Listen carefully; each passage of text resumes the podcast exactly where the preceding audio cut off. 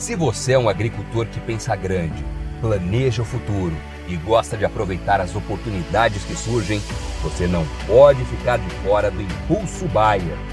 O maior programa de fidelidade do agro brasileiro. E o Impulso Bayer funciona de um jeito muito simples. Para participar, você compra produtos Bayer. Entra no site orbia.ag e cadastra as notas fiscais.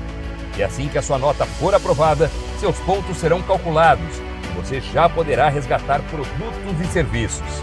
Também a partir do cadastro das notas fiscais, você junta impulsos que vão determinar o seu número de estrelas. Você pode ser cliente de uma a cinco estrelas. Quanto mais produtos Bayer comprar, maior será a sua classificação e mais benefícios você acessa, como entrada gratuita em eventos, viagens exclusivas e acesso a soluções que vão alavancar o seu negócio. Saiba mais em agrobaia.com.br barra Impulso Traço Baia. É o Impulso Baia, impulsionando você para o futuro.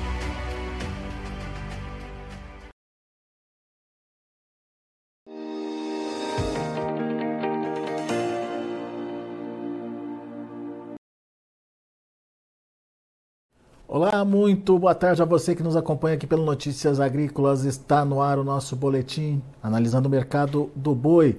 Mercado do boi que vem aí mantendo uh, os preços da arroba num determinado nível, alguma pressãozinha até aconteceu aí nos últimos dias, mas enfim, sem grandes mudanças em relação aos preços da arroba do boi gordo mas a gente precisa entender o que vem pela frente, principalmente quais são as expectativas e como o preço pode se comportar diante desses fundamentos.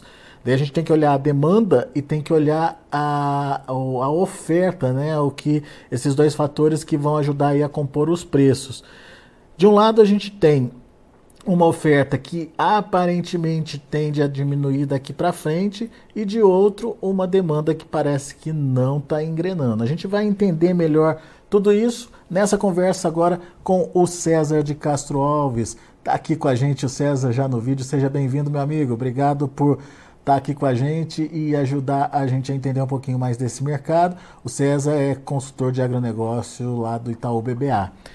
Afinal de contas, que momento é esse que a gente está vivendo na pecuária brasileira e principalmente para a formação de preços, o que, que a gente pode esperar daqui para frente, César? Seja bem-vindo. Obrigado, Alex. Sempre um prazer falar com você e com, com a audiência. Olha, eu acho que o mercado está dando claros sinais de, de, equilíbrio, né? A gente viu uh, isso, o contrário disso, há, há pouco tempo atrás, né? Teve um, uma queda muito grande ali, em agosto até a primeira quinzena de setembro, aquilo é, foi um, movimento grande de queda do boi que fez com que a margem dos frigoríficos né, no mercado interno, né, o chamado spread do, do mercado interno, ficou muito interessante, né, e obviamente trouxe a indústria de volta para as compras e o boi reagiu.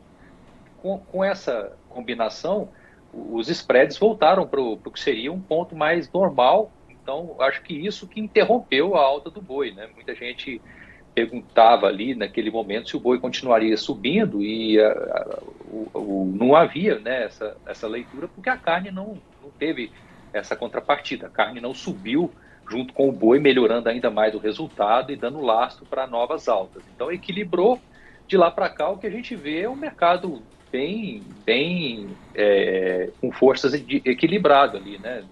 Esse boi aí dos 230, 240 aqui em São Paulo, que tem a ver com os, os, os preços da carne que não são, não são uma beleza, mas que relativamente ao, resultado que a indústria fez no primeiro semestre é bem melhor, tá? Então, para você ter uma ideia, no momento espetacular, né, de, de, da combinação do boi barato ali eh, no começo de setembro e a carne é, mais alta, esse spread estava lá na casa dos 11,5%, 12%, que é espetacular, historicamente falando. No primeiro semestre, isso estava na casa dos 4%, 5%, em alguns meses até menos. E hoje é por volta de 7%. Então, é um bom resultado para a indústria, sem dúvida. Teria espaço por essa ótica, sim, para o boi subir um pouquinho mais. É... mas eu vejo um equilíbrio de forças, inclusive o boi perdendo um pouco de, de valor nos últimos dias, né? Nós não estamos vendo nenhuma dificuldade de compra E o que me tem me preocupado mais é a carne fraca, tá? O carne fraca aqui no sentido de preços é, caindo, né? Nesse começo de mês é, não é comum, né? A gente vê, principalmente no início de novembro, um período que os preços geralmente das carcaças se fortalecem com a aproximação do final do ano, e nem esse momento aí de pagamento de salários foi suficiente para fazer a carne subir e dar força para uma alta é, para o boi, tá? Então, eu acho que na minha cabeça está um, um cenário de equilíbrio aí até, até o final do ano, que tem a ver com essa carne é, um pouco mais contida no atacado, e que vem de encontro a também uma oferta um pouco mais moderada do que a gente viu ali em agosto, porque os confinadores que pensavam ali em confinar né, no, no, a partir de, de setembro, é, agosto, setembro, é o animal que ficou pronto agora. Então, aquele desestímulo lá, eu acho que leva a uma moderação da oferta agora em relação àquela pressão grande ali de agosto. Mas em relação ao ano passado, é um ano mais de maior volume, né? Então, também é, é, essa moderação que eu estou chamando não é o suficiente para alavancar o boi, tá? Então, eu vejo uma, um equilíbrio. Minha cabeça está bem, bem de lado, né? Com, com o boi para o final do ano, porque combina essas duas coisas, a carne mais é, contida e, e, uma oferta também mais moderada. Mas e a exportação, ok, tá? Sem sem novidades aqui. Acho que a, a, parte boa da história é que o preço parou de cair né, de exportação, ele ele está bem achatado ali nos 4.900 dólares, né?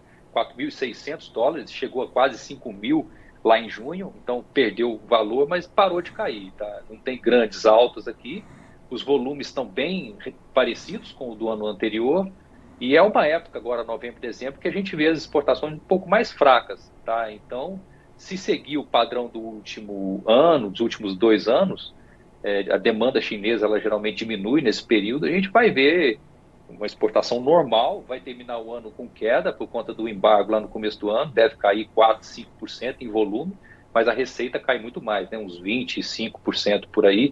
Então, a exportação ela não ajuda nem atrapalha nesse momento. Eu acho que é mais essa dinâmica de preço aqui de, no atacado da carne e vis-a-vis -a, -vis a oferta de gado, né, que que para mim está bem equilibrado, tá?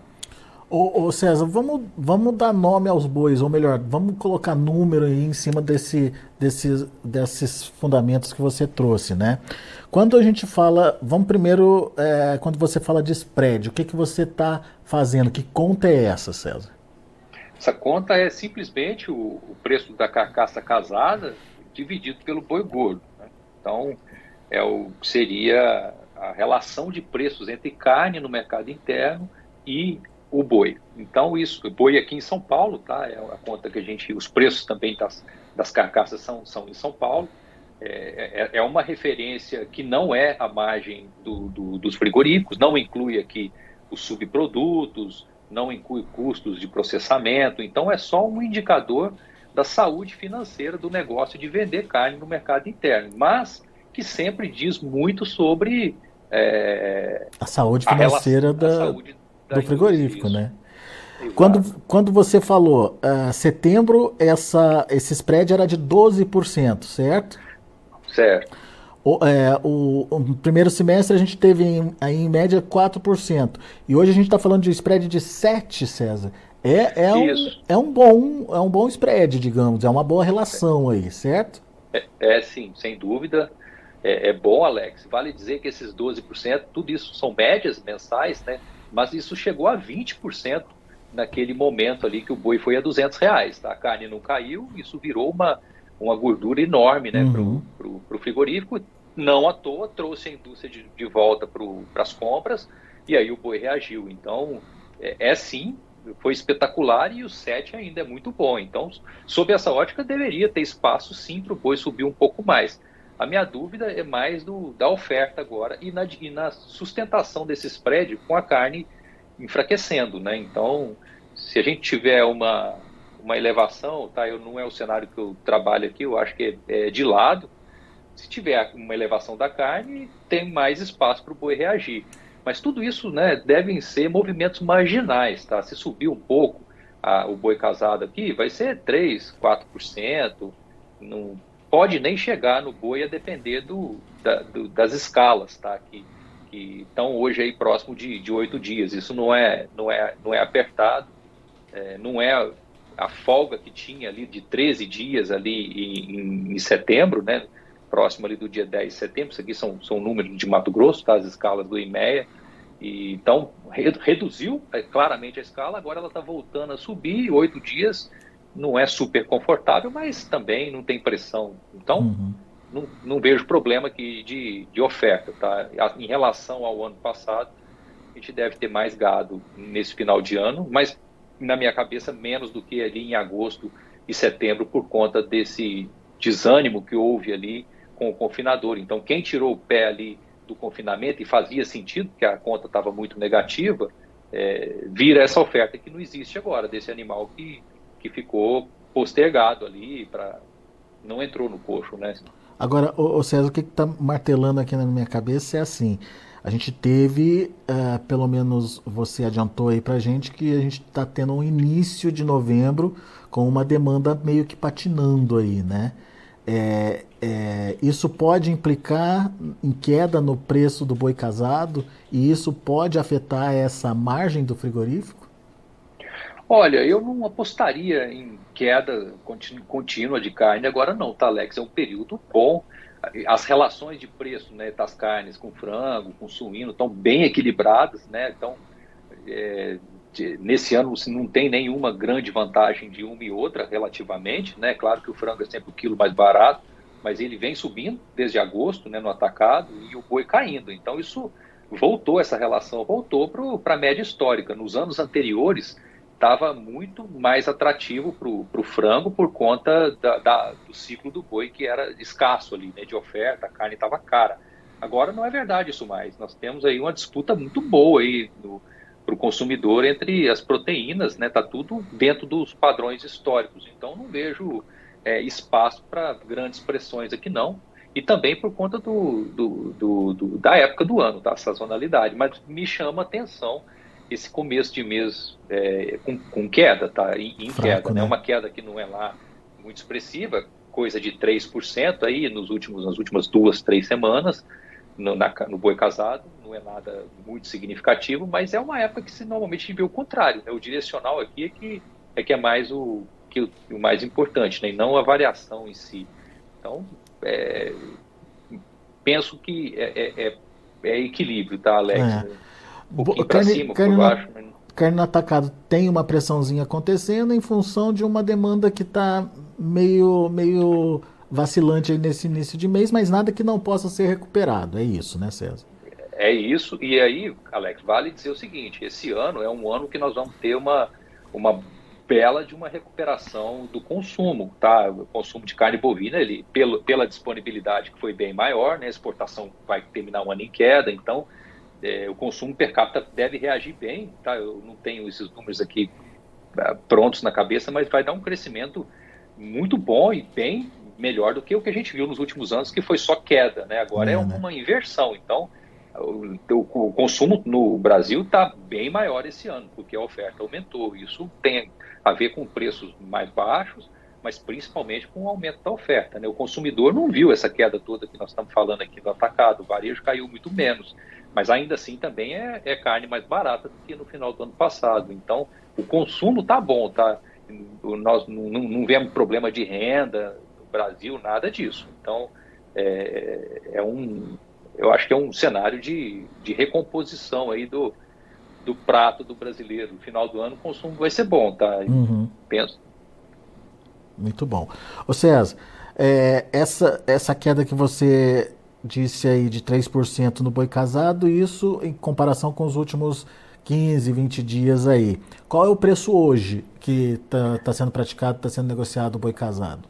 16,70, Alex. Seria uma rouba de 250 contra um boi gordo aí na casa dos 233, né? Médias, média aqui do mês de novembro. Então, que dá esse 7%. Então, é essa gordura é... que você disse que pode diminuir aí e pode me melhorar o preço. É, isso, esse, esse spread é bom, tá? Então, em tese, se a carne não cair mais, teria espaço para o boi subir um pouquinho. a curva futura está mostrando né, uma pequena alta aí até, até dezembro, acho que faz total sentido, é, mas não uma alta muito mais expressiva, tá? Não vejo esse ambiente porque acho que a oferta é boa e uhum. não vejo nenhuma pressão e, a, e o mercado está bem abastecido, escalas alongadas, então, mas sim, esse 7 é bom, deveria sim, se a carne não cair mais, dar lastro para o boi subir um pouquinho, tá? E, é. e voltar aqui para os 4, 5%, que que eu acho que seria o, o, uma coisa mais normal para esse ano, né, que é um ano bom né, para os frigoríficos, né, no geral. Isso é uma força para avanço do preço. Agora, outro que você pontuou como importante para avanço do preço é a oferta reduzindo até o final do ano. O que, que te faz acreditar nessa redução da oferta aí, César? Os, os animais que deixaram de ser alojados né, em agosto e até o começo de setembro que são as ofertas de novembro, né, de outubro e novembro, né? Então, desde o início de agosto ali, imaginando um ciclo de três meses, né, engordando agosto, setembro e outubro, né, e puxando um pouquinho para setembro. Então, são os animais que estão agora vindo ao mercado, são os animais que, que foram alojados ali quando, quando a, a, a o desânimo estava enorme. Então, eu penso que esse final de ano ele é menos ofertado do que o, o terceiro tri, né? O agosto, o setembro, é, mas é mais do que o ano passado. Então, isso acho que é, fez algum, algum efeito ali. Tá? Tava, a conta estava muito ruim do confinamento né, naquele momento, apesar da ração barata. O, o boi gordo caiu demais. O confinador é, que estava decidindo se alojava em, em setembro pode ter tirado o pé, e eu acho que muita gente fez isso. E aí, agora você tem esse gado, não, não existe, né, esse gado de coxo. Então, alguma moderação aí de, de oferta em relação àquele período, eu acho que, que sustenta esse, esse, essa força para dar uma ajudinha aqui, tá? Até o final do ano. Agora, como você disse, não dá para criar grandes expectativas, né, César? É mais um movimento de correção até o final do ano, dá para dizer isso? Dá para dizer isso, Alex. E, e, vale dizer também que hoje, né, aos custos atuais, né, arroba futura aí, projetada aí em 240 ali para março, uma dieta né, de, de, de, confinamento lá no Mato Grosso, né, com um milho de 33 reais, está super barato ainda, na casa aí dos 7,50, 8 reais o quilo, está deixando um resultado razoável para os confinamentos, é, que eu tenho dúvida se vai se sustentar. Por quê? Nós estamos vendo vários problemas no desenvolvimento aí no, no, no plantio né, da soja, falha de stand, é, riscos é, enormes para o desenvolvimento dessa soja com os mapas muito feios aí para dezembro, né, novembro e dezembro, não tem praticamente não tem chuva até o dia ao dia próximo do dia 20. Isso vai estressar mais a soja que já foi plantada, vai criar falha. E se dezembro não chover bem, essa soja pode ter revisões para baixo, pode fazer os preços reagirem e a história do milho está ficando mais complicada, né, do ponto de vista de potencial de produção. Então, é, nós já estamos começando a achar que é, é, deve ter alguma retomada de preços de grãos e isso pode se somar a um período mais fraco de venda de, de, de carne no mercado interno e puxar a curva futura para baixo ali em janeiro, é, depois que passar esse, esse, período de final de ano, e as, são, são, duas forças contra esse resultado que hoje existe na mão do confinador. Né? Então, quem planeja é, confinar agora, está decidindo se vai alojar, é uma realidade completamente diferente de quem estava ali no, no olho do furacão em agosto, setembro. Então, hoje tem perspectiva, mas isso só vai virar resultado se o produtor é, já está com esse grão barato dentro de casa, ou fixar ele, principalmente fixar o boi, tá? Porque isso, principalmente o boi gordo, está totalmente em aberto o cenário. O ano que vem deve ser um ano ainda de boa oferta e, e, e temos uma safra pela frente, né? Então, eu, eu, eu, eu me protegeria aqui, tá? Das duas coisas, de uma possível alta dos grãos, o cenário está ficando bem pior, e de uma eventual acomodação desses 240 que tem hoje na tela de março. Muito bem. Então, temos aí uh, um momento interessante para se planejar, se planejar não, se concretizar aí uma entrada de animais para o confinamento para oferta no primeiro trimestre, certo, César? Perfeito. É, é a decisão agora já, já vai ser esse animal ali para março, né, fevereiro em diante. Então, exatamente isso, Alex. É um período que o boi geralmente acomoda um pouco e, e eu estou mais preocupado tá, com a história dos grãos. Então, o, e aqui como a volatilidade é muito alta, né, a sensibilidade do cenário de confinamento ele é, ela, ela é enorme, né, isso aqui vai do, do, do, do céu à terra em, em, em, um minuto, é bom estar tá bem, bem protegido, não deixar, deixar esse, esse risco, essa exposição, né, pode ser muito muito ruim para quem está se planejando agora. A gente tantas vezes vê isso, né? Inclusive esse ano, mais uma vez, o, com a queda ali em agosto, setembro, feriu muitas margens, não há o que fazer depois que o animal está alojado. Então hoje tem como proteger isso. Então eu acho que isso deve ser muito levado em consideração. Muito bem, isso é, isso é importante, porque não basta só se planejar para confinar. Você tem que ter o grão barato, o alimento barato, que está tá agora, né? é, imaginando que lá na frente esse, esse alimento, essa dieta pode encarecer, e você tem que travar o seu boi. Não adianta nada contar com a ação de Deus aí se você não ajudar também, né, César? Porque lá na frente esse boi pode não estar valendo o que está valendo hoje no mercado futuro, certo? Perfeito, exatamente. Tomara que seja, seja mais, né, Alex? Mas em, em confinamento a gente não pode brincar aqui, porque é, é muito sensível, né? Uma, uma, algum problema, né? Vale dizer que esse ano teve, né, ali o embargo no começo do ano, foi depois novamente a queda. Então, no, são fartos aqui os exemplos de momentos em que tem essas viradas de mão, sempre surpreende, tá? Ninguém consegue prever, né, a intensidade dessas, desses movimentos e eles ferem muito, né, os resultados. Então, o objetivo aqui é proteger a margem. Hoje existe resultado no confinamento. Ano que vem é um ano desafiador ainda, né? A gente supõe né, que o ano de virada aí vai ser mais para 25 e não 24, então é bom tá, é bom usar o, a oportunidade que tem no momento e defender o, o negócio, né? O... Boa. Isso. Muito bom. Meu amigo, mais uma vez show de bola. Muito obrigado pela participação conosco. Muito obrigado pelas explicações aí, pelas dicas, principalmente ao produtor pecuarista que está ouvindo a gente. César de Castro Alves, Itaú BBA aqui com a gente, atualizando as informações do mercado do boi. Volte sempre, César. Sempre bom te ouvir. Obrigado, meu amigo. Fico à disposição. Até a próxima. Grande abraço. Até a próxima.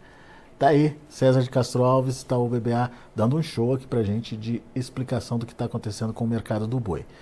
Vamos ver como estão os negócios no mercado futuro, lá na B3. De olho na tela, você acompanha comigo aí.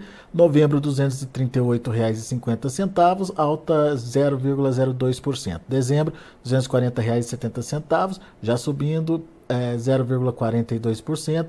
Janeiro, R$ 240,45, alta de 0,61%. Fevereiro, R$ 239,50, alta de 0,1%. São esses preços que o César está se referindo. Ó proteção na casa dos 240 aí é, são é um momento importante porque pode coincidir também é, com um momento de alta no custo da alimentação da dieta por conta de contratempos que a gente está tendo aqui na nossa safra. O indicador CPEA fechou o dia de ontem a R$ 229,50 com uma alta de 0,44%. Muito bom. São os números do mercado em andamento do boi gordo lá na Bolsa de São Paulo. A gente vai ficando por aqui. Agradeço a sua atenção e a sua audiência.